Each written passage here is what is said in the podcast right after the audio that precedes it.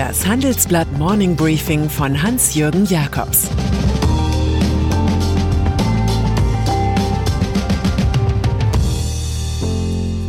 Guten Morgen allerseits. Heute ist Mittwoch, der 2. September. Und das sind heute unsere Themen. Trumps Reise ins Chaos. Berlin wagt neue China-Politik. Kauflust bei Bertelsmann. USA. Donald Trump ist natürlich geflogen, auch wenn der Bürgermeister und der Gouverneur das nicht wollten. Der US-Präsident schlug in der Aufruhrstadt Kenosha im US-Bundesstaat Wisconsin auf. Dort war kürzlich ein Schwarzer von Polizisten in den Rücken geschossen worden. Später erschoss ein 17-jähriger Trump-Fan zwei Antirassismus-Demonstranten. Trump gab sich ganz der Rolle des Zündlers hin. Er verteidigte den Todesschützen, obwohl die Ermittlungen noch laufen. Der ungebetene Sachverständige aus dem Weißen Haus argumentierte, der 17-Jährige sei gewalttätig angegriffen worden, er wollte fliehen und sei gestürzt, er wäre wohl getötet worden, so Trump. Bei einem Roundtable in Kenosha mit Lokalgrößen kündigte Trump dann noch Finanzhilfe an, für Rechtspflege und Wirtschaftsförderung und gegen Inlandsterrorismus natürlich. Wirecard. Geschichten über Wirecard werden die Nation noch durch das Wahljahr 2021 erstaunen. Das liegt auch am Untersuchungsausschuss, den die Oppositionsparteien im Bundestag bald einberufen werden. AfD, Grüne, FDP und Linke fühlen sich nach der Befragung des politischen Spitzenpersonals an eine Maurerbrigade erinnert. In deren Schutzwelle wollen sie unbedingt gut Löcher schlagen. Bislang haben Bundesregierung und die Aufsichtsbehörde BaFin die Großbetrugsaffäre gut ausgesessen. Jetzt aber verhärtet sich die Frage, wie es zu 3,2 Milliarden Euro Schaden für Investoren und Kreditbanken kommen konnte. Immer wieder erstaunlich, dass BaFin-Mitarbeiter bis kurz vor Schluss eifrig mit der Wirecard-Aktie gehandelt haben. Mit dem Zockerpapier wollten sie rasch reich werden, wie das ebenso ist bei einer Dienstmädchenhaus. Deutschlandbesuch des chinesischen Außenministers.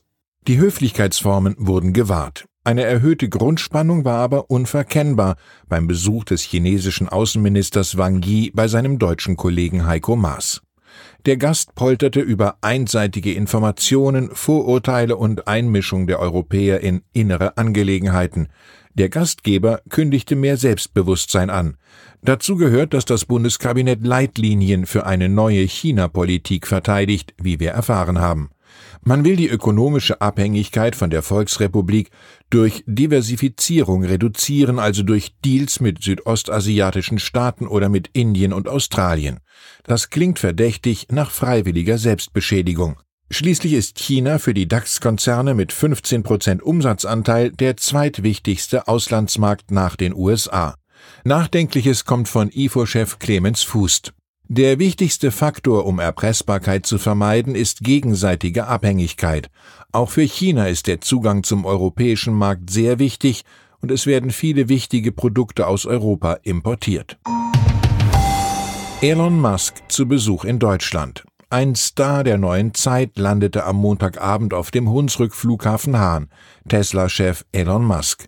Der Amerikaner besuchte am gestrigen Dienstag in Tübingen die Biotech-Firma CureVac Dort schaute er sich eine Maschine an, die die Tesla-Tochter Grohmann exklusiv für die Schwaben gebaut hat.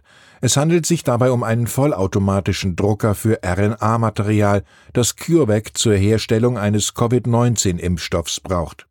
Anschließend zeigte sich Musk im Technologiepark seinen Fans. Deren Lieblingssatz lautet I want to work for you. Das RNA-Projekt deutet darauf hin, dass Musk seine Strategie der Virusverharmlosung eingestellt hat. Er hatte zum Beispiel verkündet, es sei extrem unwahrscheinlich, an Covid allein zu sterben. Bei seinem Deutschlandtrip will sich Musk auch noch um seine geplante Autofabrik in Brandenburg kümmern.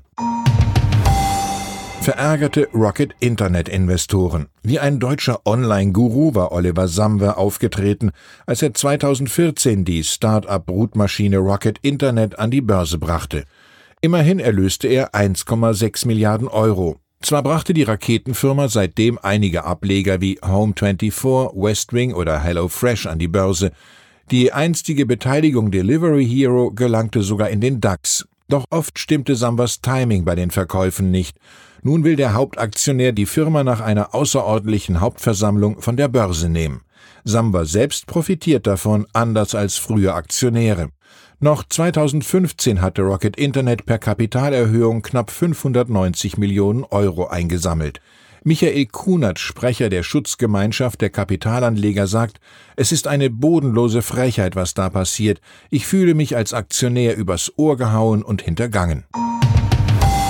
Bertelsmann. Gegen das schier unaufhörliche Wachstum der Tech-Mediengiganten Google, Amazon, Facebook und Co.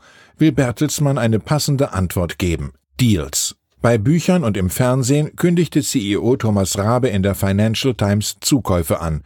Er plaudert auch über das erste Objekt der Begierde, das Buchhaus Simon Schuster. Das US-Konglomerat Viacom CBS will die Heimstatt von Autoren wie Stephen King loswerden. Die Marktdominanz der Deutschen mit ihrem Gebilde Penguin Random House würde noch gewaltiger. Rabe sagt, man sei der aktivste Player bei der Buchverlagsmarktkonsolidierung gewesen und aktuell der einzige globale Verleger. Bertelsmann sei natürlich interessiert. Der mögliche Hausschreiber King dürfte Rabe gefallen. Die Welt hat Zähne und mit denen beißt sie zu, wann immer sie will.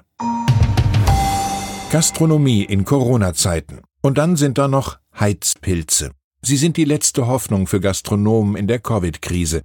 Zugleich sind sie wegen des hohen CO2-Ausstoßes ein Albtraum von Klimaschützern. Als Herold der Wirte erscheint nun Bundeswirtschaftsminister Peter Altmaier im Schankraum. Er sagt, den Menschen sei es in der Übergangszeit Herbst dank Heizpilz zu ermöglichen, draußen sicher zu sitzen und damit zum Bestand der Gastronomie beizutragen. Die sehr bescheidenen Energiekosten könnten über eine CO2-Kompensation ausgeglichen werden, so der CDU-Politiker. Für diese Idee wird sich beispielsweise linken Politiker Lorenz Göster-Beutin nie erwärmen. Göster-Beutin zufolge gehe es doch inzwischen generell um Vermeidung von Umweltgiften. Altmaier liefere einen erneuten energiepolitischen Offenbarungseid. Ich wünsche Ihnen einen erfolgreichen Tag mit guten Begegnungen. Es grüßt Sie herzlich Ihr Hans-Jürgen Jakobs.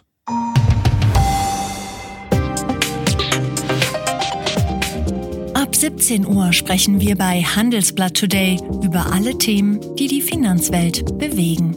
Das kann auch das Thema Nachhaltigkeit sein, das in allen Bereichen unseres Lebens immer wichtiger wird und längst auch in der Finanzwelt angekommen ist. Denn immer mehr Anleger achten bei ihren Investments auf Nachhaltigkeit und stellen höhere Anforderungen an Unternehmen. Dieses und andere Themen präsentiert von unserem Initiativpartner, der Hypo Vereinsbank Private Banking. Sie hörten das Handelsblatt Morning Briefing von Hans-Jürgen Jakobs, gesprochen von Peter Hofmann.